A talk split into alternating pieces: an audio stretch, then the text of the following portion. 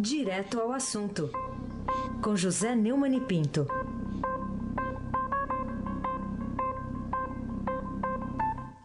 Neumani, venha!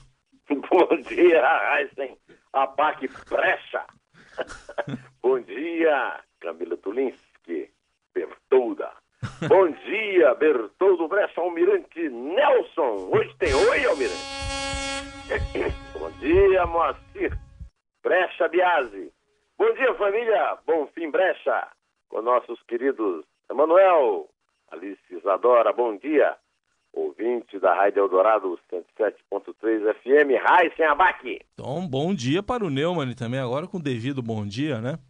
Bom, Bom dia. vamos lá. O presidente da Assembleia Legislativa do Rio, a Alerge, o Jorge Pisciani, e o deputado Edson Albertassi, líder do governo, Luiz Fernando Pezão, os dois são do PMDB, anunciaram ontem que vão se licenciar das suas atividades parlamentares no Legislativo Fluminense até o fim do recesso, agora, parlamentar de janeiro. E com isso está resolvido o problema no Rio? Alerge, você não falou direito, é alerge. Alerge. Você esqueceu o I, alerge. É, Pisciani entra a partir de amanhã em licença não remunerada, mas mantém o foro privilegiado, viu, Raíssa? Mesmo afastado de suas funções, ressaltou a alerge em nota oficial publicada ontem. Ele afirmou que vai se dedicar à defesa da justiça no período de afastamento e voltará ao cargo no ano que vem. Pisciani e Albertassi são investigados na Operação Cadeia Velha, etapa da Lava Jato sob coordenação do Ministério Público Federal e da Polícia Federal do Rio, e também com eles eh, o deputado Paulo Melo, todos do PMDB. Eles são acusados de receber propina para favorecer empresas do setor de construtoras e concessionárias de transporte público, inclusive o Jacó Barata, aquele que estava solto por benemerência especial do Gilmar Solta Todo Mendes é, em troca de decisões favoráveis no Legislativo Fluminense. O Estado vive uma grave crise fiscal e teria deixado de receber 185 bilhões de reais em decorrência de benefícios fiscais em favor de, das empresas envolvidas no esquema de corrupção existente desde os anos 90. Segundo o MPF, esse trio que eu chamo de trio parada dura, que é do PMDB, passou cerca de 24 horas na prisão de Benfica onde mora o ex-governador Sérgio Cabral, filho, aliás, teve comemorado o primeiro aniversário de sua passagem por lá, justamente na chegada dos coleguinhas. Sérgio Cabral é acusado de ser o chefe da organização criminosa.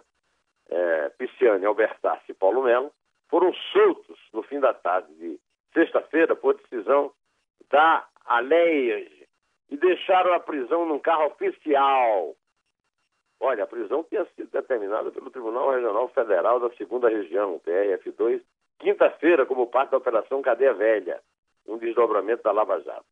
Em gravação que foi exibida pelo Fantástico da Rede Globo, ontem à noite, o então presidente do Departamento de Transportes Rodoviários do Rio, Rogério Onoff, reclamou com empresários de ônibus porque passou a receber só 600 mil reais em vez de um milhão. Ô, ô Nelson, Toca pra nós, toca pra nós. Venha!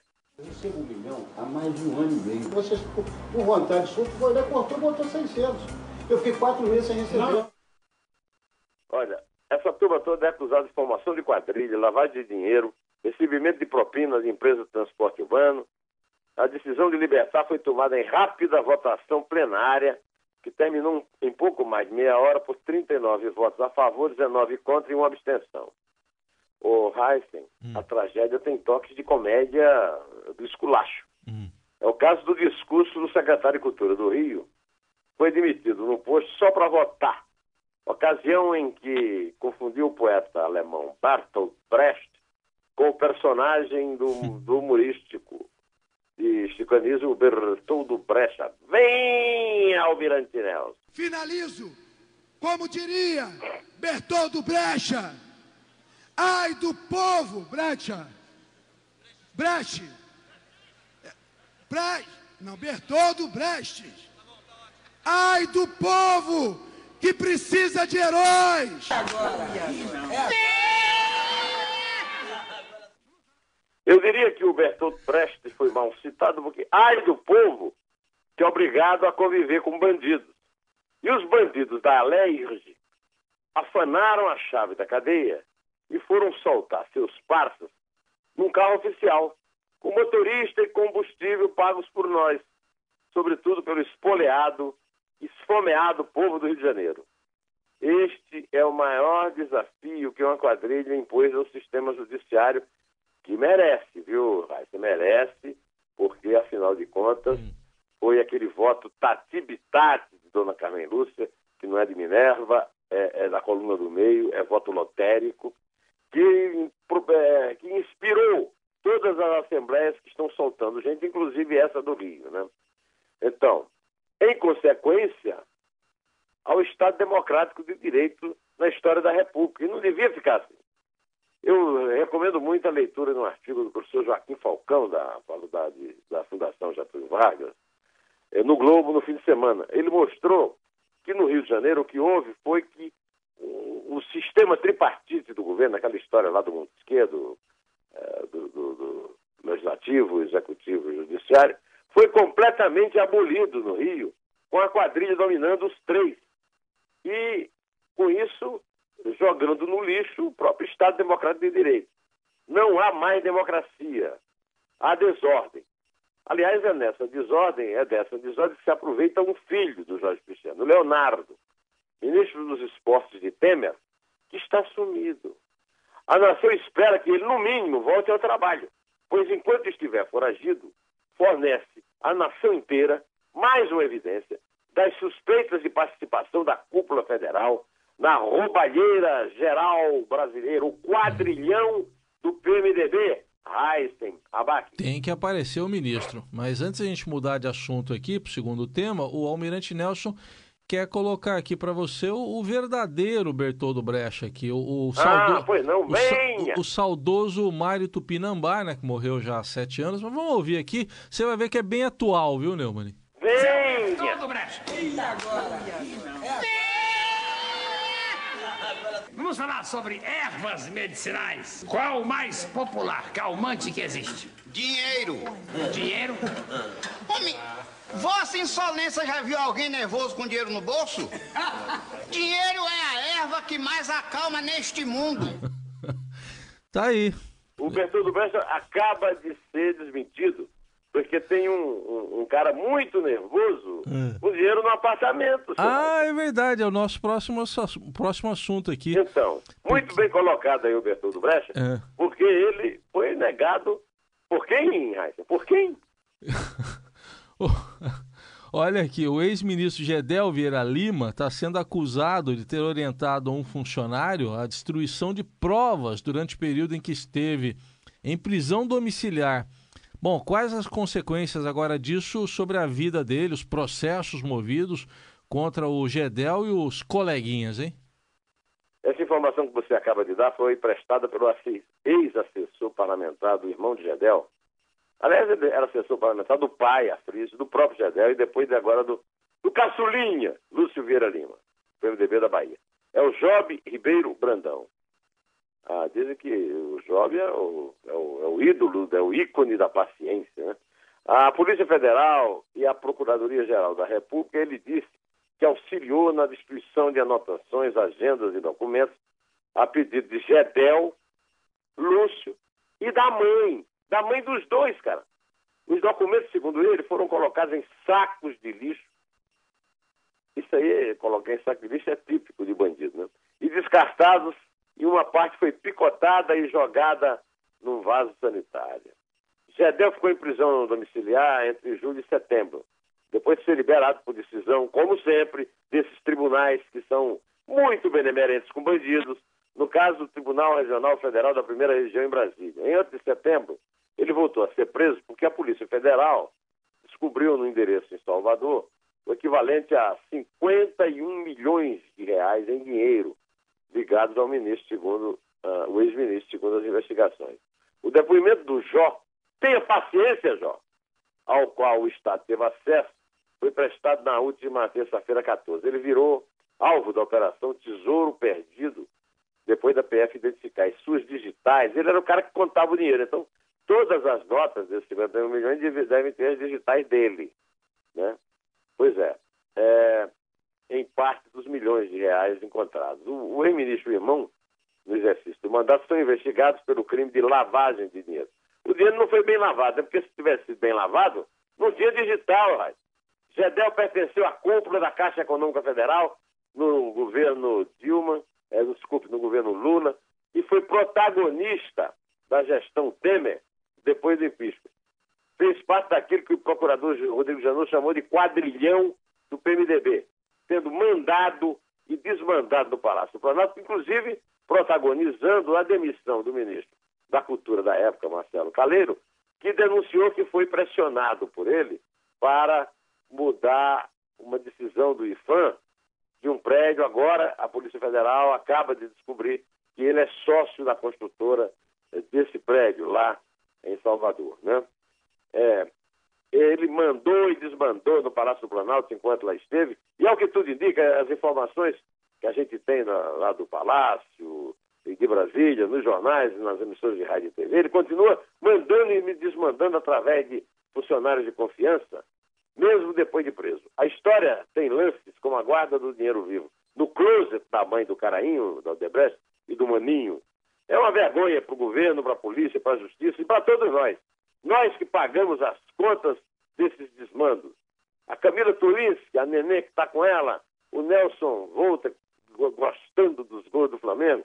Você, Abac. Eu, todos nós, Abac. Todos nós, o, o, o Viseu, o Rodolfo, todo mundo. O, o Neumann, e o Ministério Público Federal em São Bernardo do Campo, né, em São Bernardo do Campo, ofereceu uma nova denúncia agora contra o presidente do PT de São Paulo, Luiz Marinho, ex-prefeito lá de São Bernardo, e outras 15 pessoas da gestão dele à frente da prefeitura por supostos desvios no Museu do Trabalhador, que foi alvo da operação, de uma operação que foi feita lá pela Polícia Federal também recentemente. É, tem ainda furtos a revelar ainda nessas gestões do PT, Neumann? É o que parece, né, Raio? Agora veja como é simbólico isso aí. São Bernardo do Campo. Em São Bernardo do Campo, nesse fim de semana, foi preso o empresário Ronan Maria Pinto, que é acusado de ter participado do mando lá da morte do, do Celso Daniel. Em São Bernardo, Lula foi presidente do sindicato e foi substituído pelo Luiz Marinho. Né?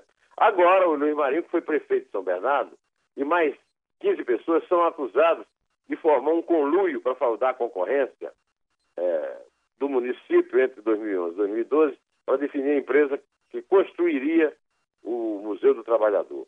Para ocultar a, a fraude, eles usaram a empresa de fachada Construções Incorporações SEI Limitada, inserindo cláusulas de restrição à competitividade no edital e apresentando uma proposta de cobertura em nome das empresas construtora Cronacron e Simétrica Engenharia. Né? A licitação foi montada em um dia e vencida pela empresa SEI, registrada em nome de Laranjas, de acordo com o MPF. O PT tem um laranjal, rapaz, que dava para. Acho que supera a produção da Flórida. Viu?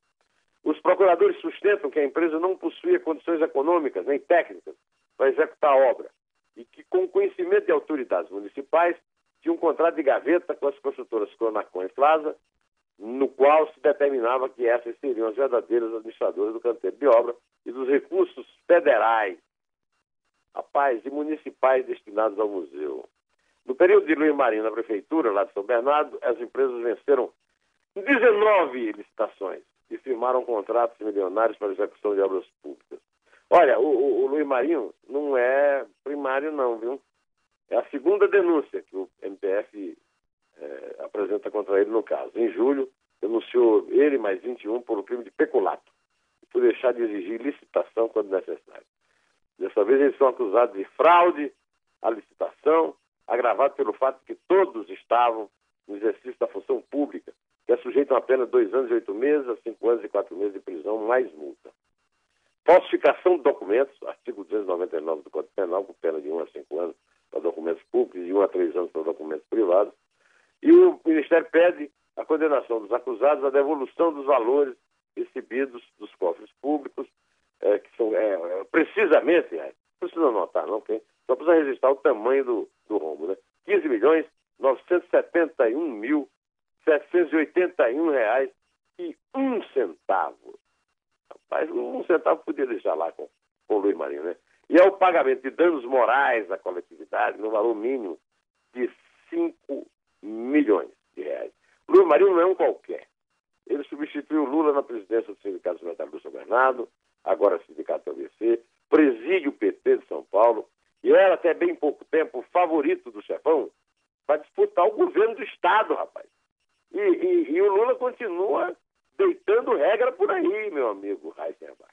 Pois é, já que está falando dele, né? Já que está falando dele, o, enquanto tudo isso acontecia, essa notícia circulava, o ex-presidente Lula afirmou que não vai ser difícil, vou repetir aqui, não vai ser difícil ganhar as eleições presidenciais de 2018. Mas ele defendeu uma mudança de estratégia dos partidos de esquerda para barrar as propostas do governo Michel Temer no Congresso.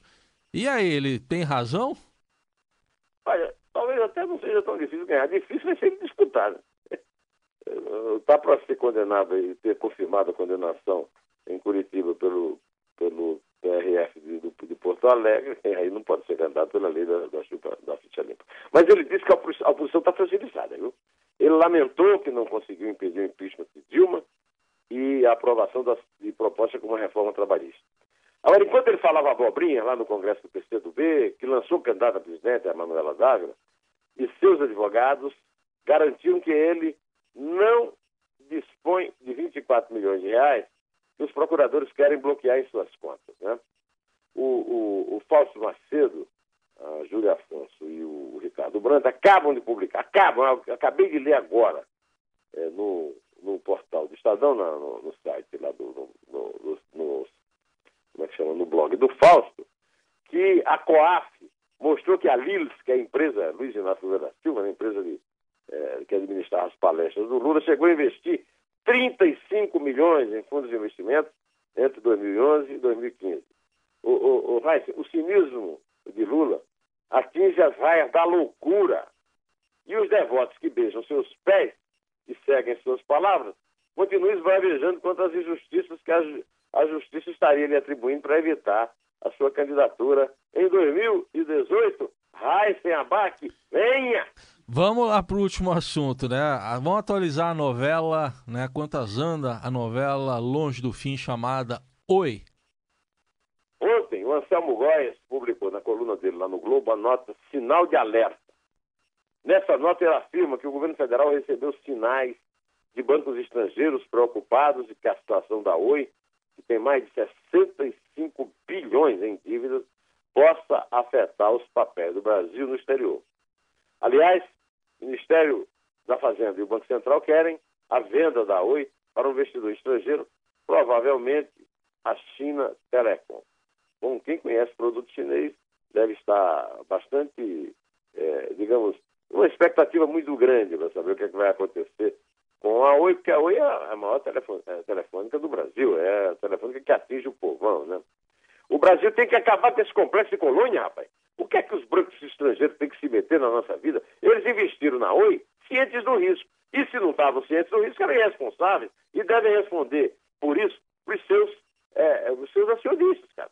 Eles queriam ganhar dinheiro fácil, devem ter até recebido uma boa, uma poupuda é, quantia, e agora querem que a Oi seja vendida para um operador estrangeiro, e aí foram falar com o ministro da Fazenda, Henrique Meirelles, que os conhece bem, ele foi presidente do Banco de Boston, né?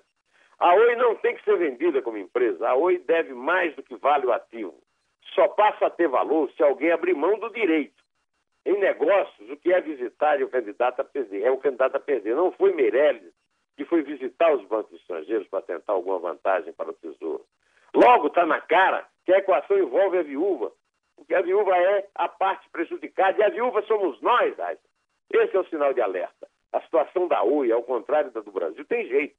E é muito simples, é só tornar perempta a concessão, oferecer essa concessão ao mercado em leilão e quem se dispuser a tocar o negócio, sem tungar o cidadão, sem tungar a, a Camila, o Heisen, o Macibiase, a família Bonfim e nós, Heisen Abaca. Agora, o Heisen, hum. vamos ver que, já que o Brasil não tem jeito, vamos lembrar o maior sucesso da história dos Rolling Stones, que foi gravado no Brasil com uma versão que parece falar do Brasil, mas não da Oi, que é Não tem jeito com os Fivers, Almirante Nelson.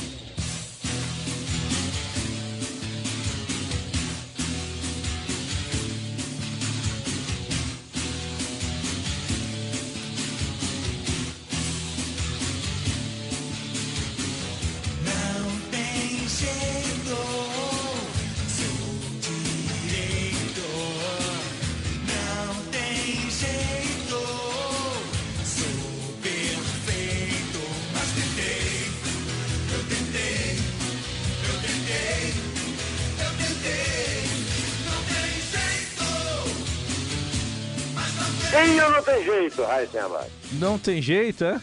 Não tem jeito, Raíssa. Não tem jeito. Ó, Raíssa, hoje você vai me homenagear com.